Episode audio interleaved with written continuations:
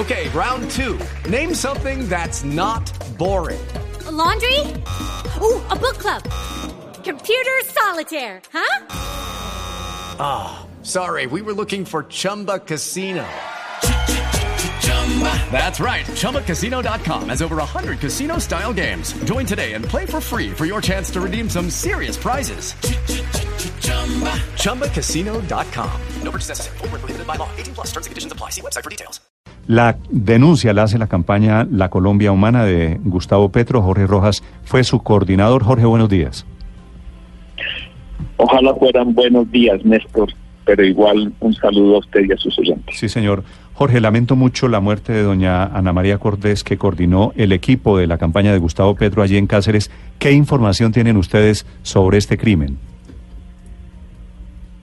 Hasta ahora lo que sabemos es que fue atacada en las horas de la tarde en una cafetería lanzada del municipio de Cáceres por hombres armados a plena luz del día. Ella estaba compartiendo una reunión con cuatro mujeres del municipio de Cáceres. Ana María era funcionaria de la Personería Municipal de Cáceres, es decir, defensora de derechos humanos reconocida en ese municipio.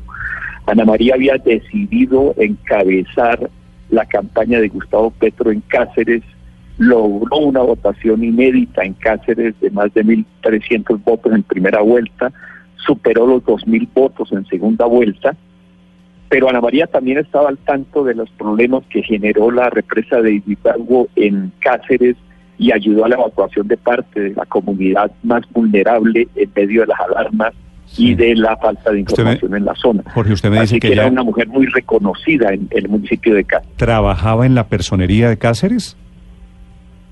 Trabajó en la personería de Cáceres, es parte de su hoja de vida. Sí. y en la última etapa, en los últimos cuatro meses, estaba dedicada totalmente a las labores de Colombia humana en ese municipio del Bajo Antioqueño. Sí.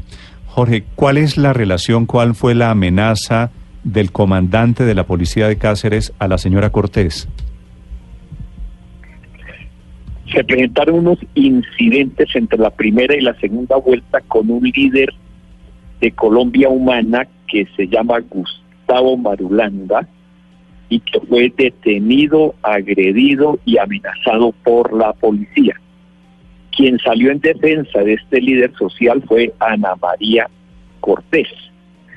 Y esto generó una situación de persecución constante de la policía a la campaña de Colombia Humana en el municipio de Cáceres, como ocurrió también en otras regiones del departamento de Antioquia. Esa situación fue puesta en conocimiento de la Presidencia de la República en el marco de la Comisión de Seguimiento a las Garantías Electorales y a los organismos correspondientes. Reclamábamos entonces garantías para poder ejercer la campaña en el municipio de Cáceres Mm. y lamentamos que esto haya derivado en este en este asesinato. Pero Jorge, perdóneme, le insisto en esta pregunta. Es que usted me dice garantías electorales. El trino, el tuit de Gustavo Petro esta mañana, dice, comillas, que ella había sido amenazada por el mismo comandante de la policía del municipio. ¿Usted tiene claro cómo fue ese episodio? Es decir, ¿se lo dijo? ¿Cómo fue la amenaza? Eh, ¿Qué origina esa amenaza? Yo hablé con ella porque yo estuve en el departamento de Antioquia y tuve comunicación permanente con ella durante la campaña. Ella me informó que el jefe de la policía tiene una actitud intimidante y amenazadora contra ella y contra el otro líder social y ella me pidió que pusiéramos en conocimiento del- del- de la presidencia ese caso, como en efecto yo lo hice, pidiendo que hubiese garantías, porque no había garantías, habían amenazas y las amenazas consistían más o menos en que el jefe de la policía le decía al, líder de- social que era mejor que se fuera del pueblo porque ahí no lo querían. Entonces había un hostigamiento permanente, una amenaza constante que nos generó todo tipo de preocupación. Jorge, y, y lo que su sugerencia o su petición ante la presidencia o ante las autoridades, ¿en qué se tradujo? Eh, ¿Hubo algún tipo de protección para ella, alguna decisión?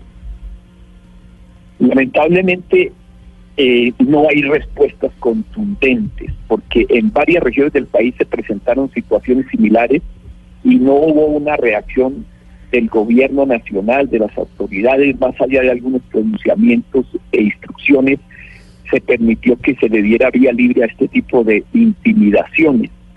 A nosotros nos preocupa es que este empalme entre el gobierno saliente de Juan Manuel Santos y el entrante de Iván Duque se está haciendo en medio de un charco de sangre, sin que haya una decisión clara y precisa de las autoridades entrantes y salientes frente a esta ola de crímenes, mm. lo cual por supuesto motiva la protesta, la indignación y la movilización, que es la garantía de supervivencia para exigir el derecho a la vida como ciudadanos colombianos. Jorge, usted que estuvo allí en Cáceres, que habló con esta señora, con doña Ana María Cortés, ¿sabe el nombre de quién era el comandante de la policía en ese momento, con quien ella tuvo el incidente?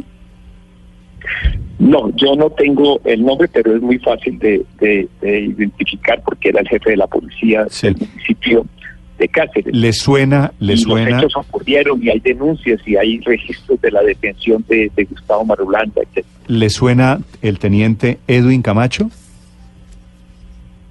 No, no tengo esa, esa información a la mano, pero, se puede. Es el nombre, es el nombre que me están dando desde la policía que él era quien tenía a su cargo la dirección de, de la comandancia de la policía en Cáceres, repito, Edwin Camacho, que aparentemente ya no está, ya fue trasladada. Jorge, hay una versión de la policía desde Antioquia, según la cual Ana María tenía algún tipo de, de relación porque uno de sus hijos aparentemente pertenecería al clan del Golfo y que ya había sido citada a, la estación de policía frente a unas situaciones similares o algo así.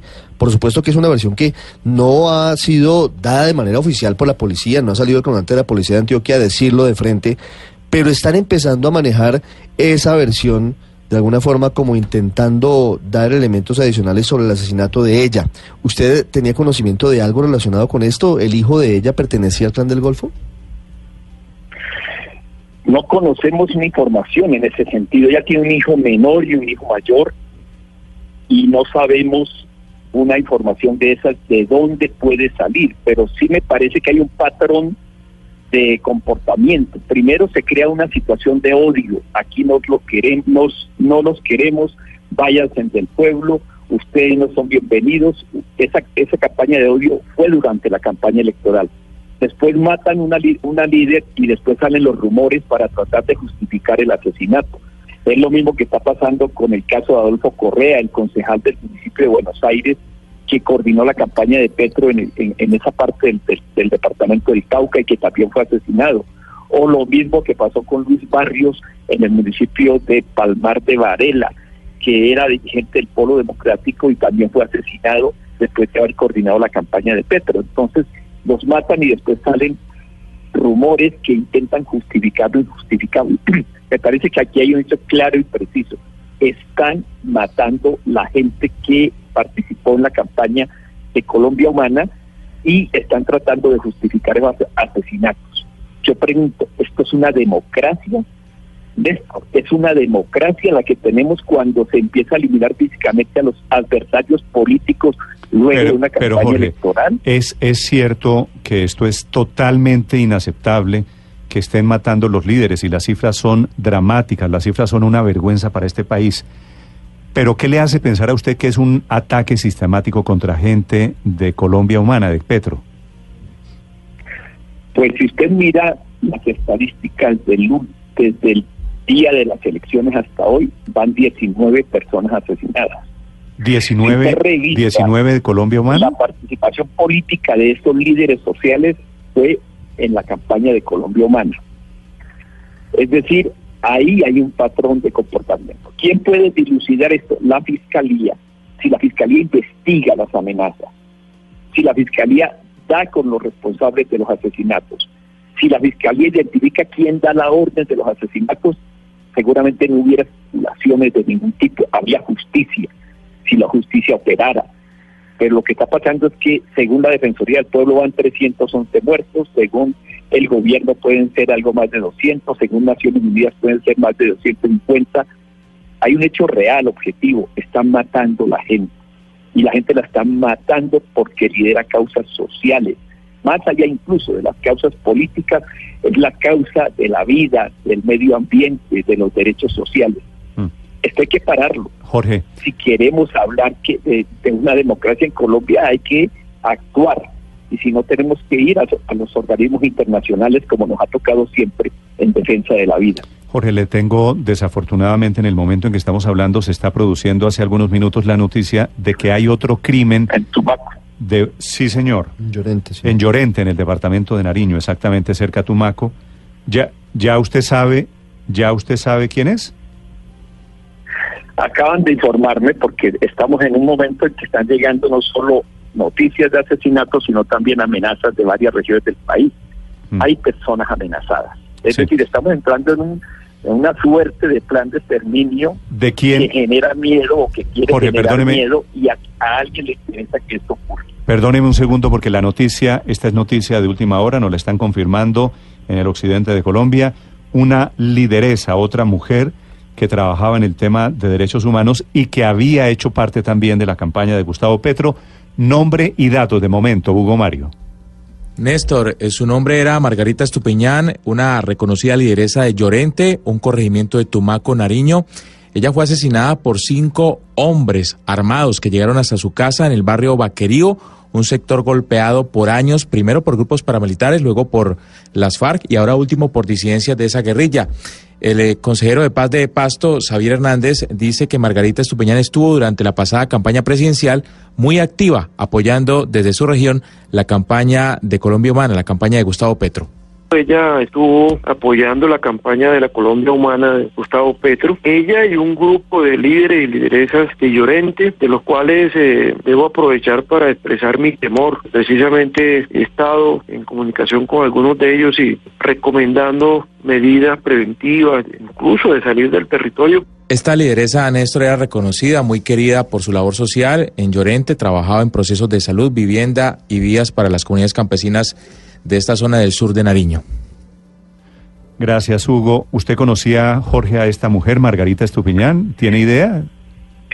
Ella estuvo en una de las asambleas que hicimos en el municipio de Tumaco preparando la visita de Gustavo Petro y era activista en el, en el corregimiento de Llorente, efectivamente, y había participado en algunas, eh, en algunas asociaciones comunales. Y sí, era activista de Colombia Humana en el municipio de Tumaco. Sí. Es decir, ya van en las últimas horas el señor Barrios, que es el de Parmar Sí, de Varela, sí. la señora Cortés de Cáceres en Antioquia y ahora la señora Estupiñán Sí. desde Tumaco en el departamento Sobre, de sobre Luis Barrios, Jorge, Luis Barrios aparentemente había sido integrante del Centro Democrático o había intentado llegar al Consejo de Palmar de Varela por el Centro Democrático hace años. Ahora estaba en la campaña Colombia Humana, en la campaña de Gustavo Petro. No conozco que es esa información, pero sí conozco varios líderes en algunas regiones, especialmente de Antioquia, que habiendo militado en el Centro Democrático, decidieron apoyar Colombia Humana y, Gusta- y a Pero, Gustavo Petro pero Luis Barrios estaba en la campaña de ustedes en, en Pues, Eh, 2018. Luis Barrios fue parte de la campaña de Gustavo Petro en el municipio de Palmar de Varela y era presidente del Polo Democrático Alternativo en ese municipio del Atlántico. Sí, la casa donde fue asesinado, estaba viendo el partido, la casa donde fue asesinado estaba empapelada todavía con publicidad alusiva a la campaña de Jorge, Gustavo Petro. Jorge, le quería preguntar, usted hace un planteamiento como si fuera algo nuevo, algo que hubie- estuviera ocurriendo, algo sistemático contra Colombia Humana, pero revisando las estadísticas encontramos que el año pasado, en 2017, hubo 170 muertes de líderes sociales, que fue un incremento de casi el 50% comparado en el 2016, es decir, casi dos, un líder social eh, asesinado cada dos días, lo cual es dramático. Pero lo que quisiera es, ¿por qué ustedes plantean esta argumentación como si fuera algo contra la Colombia humana cuando en realidad es como un- un- una, una cosa terrible que está sucediendo contra los líderes sociales desde hace muchos años? Eso es cierto, Luz María.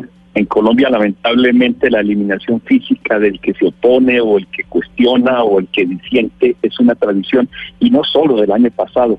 Llevamos muchos años con esas prácticas de intolerancia política y social.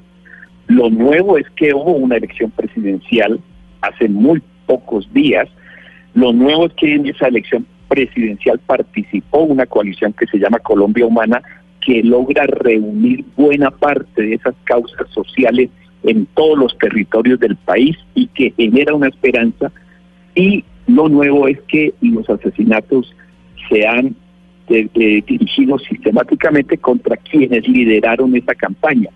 Pero es cierto, están matando líderes sociales en Colombia más allá de su orientación política y eso es inaceptable y debe tener una reacción del Estado, pero también de la sociedad. Y la sociedad reacciona es movilizándose, como está ocurriendo en Estados Unidos frente al tema migratorio. En Colombia nos vamos a movilizar por defender el derecho a la vida otra vez. ¿Qué quiere decir que nos vamos a movilizar, Jorge? Pues que estamos convocando acciones, o sea, nosotros no nos podemos quedar con los brazos cruzados esperando que nos maten. Vamos a movilizarnos en todo el país. Mañana, por ejemplo, iniciamos una velatón en las principales ciudades de Colombia a las 6 de la tarde, este 6 de julio a las 6 de la tarde. Y el 7 de agosto en las horas de la tarde, cuando termine la posesión del nuevo gobierno, vamos a movilizarnos en todo el país y en el exterior para reclamar el derecho a la vida y el derecho a la democracia y el derecho a la paz. Eso es lo que corresponde a hacer como ¿y por qué, con derechos. ¿Por qué el 7 de agosto cuando se posesiona el nuevo presidente?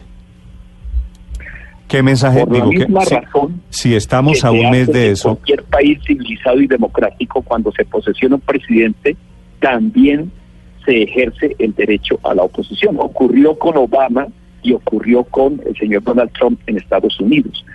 Lo que vamos a hacer en Colombia es notificar al nuevo gobierno de la existencia de una Colombia humana que defiende la vida, la paz y la democracia, que no nos vamos a dejar matar y que vamos a seguir trabajando por este país. Eso lo entiendo yo, quiere decir, ese es el mensaje, comienza un nuevo gobierno, comienza también una nueva oposición. Jorge, gracias por acompañarnos esta mañana y de nuevo mi solidaridad con la gente de Colombia Humana. Lamento mucho estos hechos. Muchas gracias.